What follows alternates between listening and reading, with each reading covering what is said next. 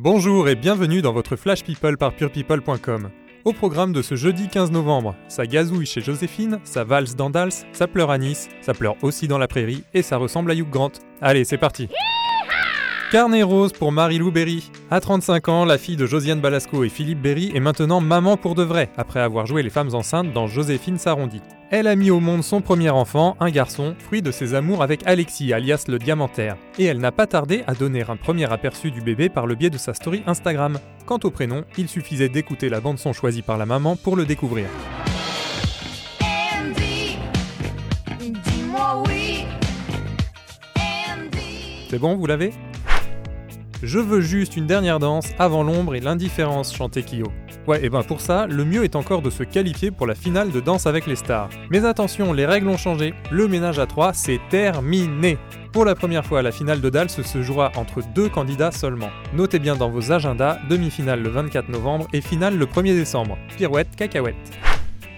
Mercredi 14 novembre, ce n'était plus un homme et une femme, mais un homme et une veuve. Le cinéaste Claude Lelouch était aux côtés de Dagmar Puetz pour dire adieu à l'homme de leur vie à tous les deux, Francis Lay.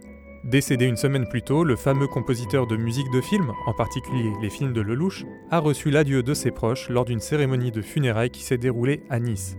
Nicole Croisille, l'interprète de l'inoubliable Un homme et une femme, était elle aussi présente.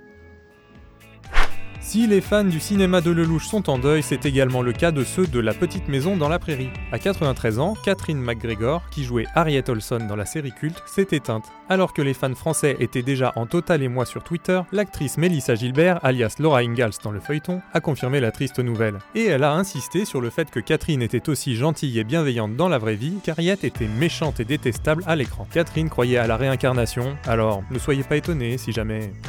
Peut-être avez-vous regardé avidement hier soir le retour de la série 10% pour une troisième saison sur France Télévisions. Regardez, c'est bien, mais écoutez, c'est bien aussi, et cela peut s'avérer surprenant. La voix de Thibaut de Montalembert, qui campe l'agent Mathias Varneville, ne vous rappelle donc personne?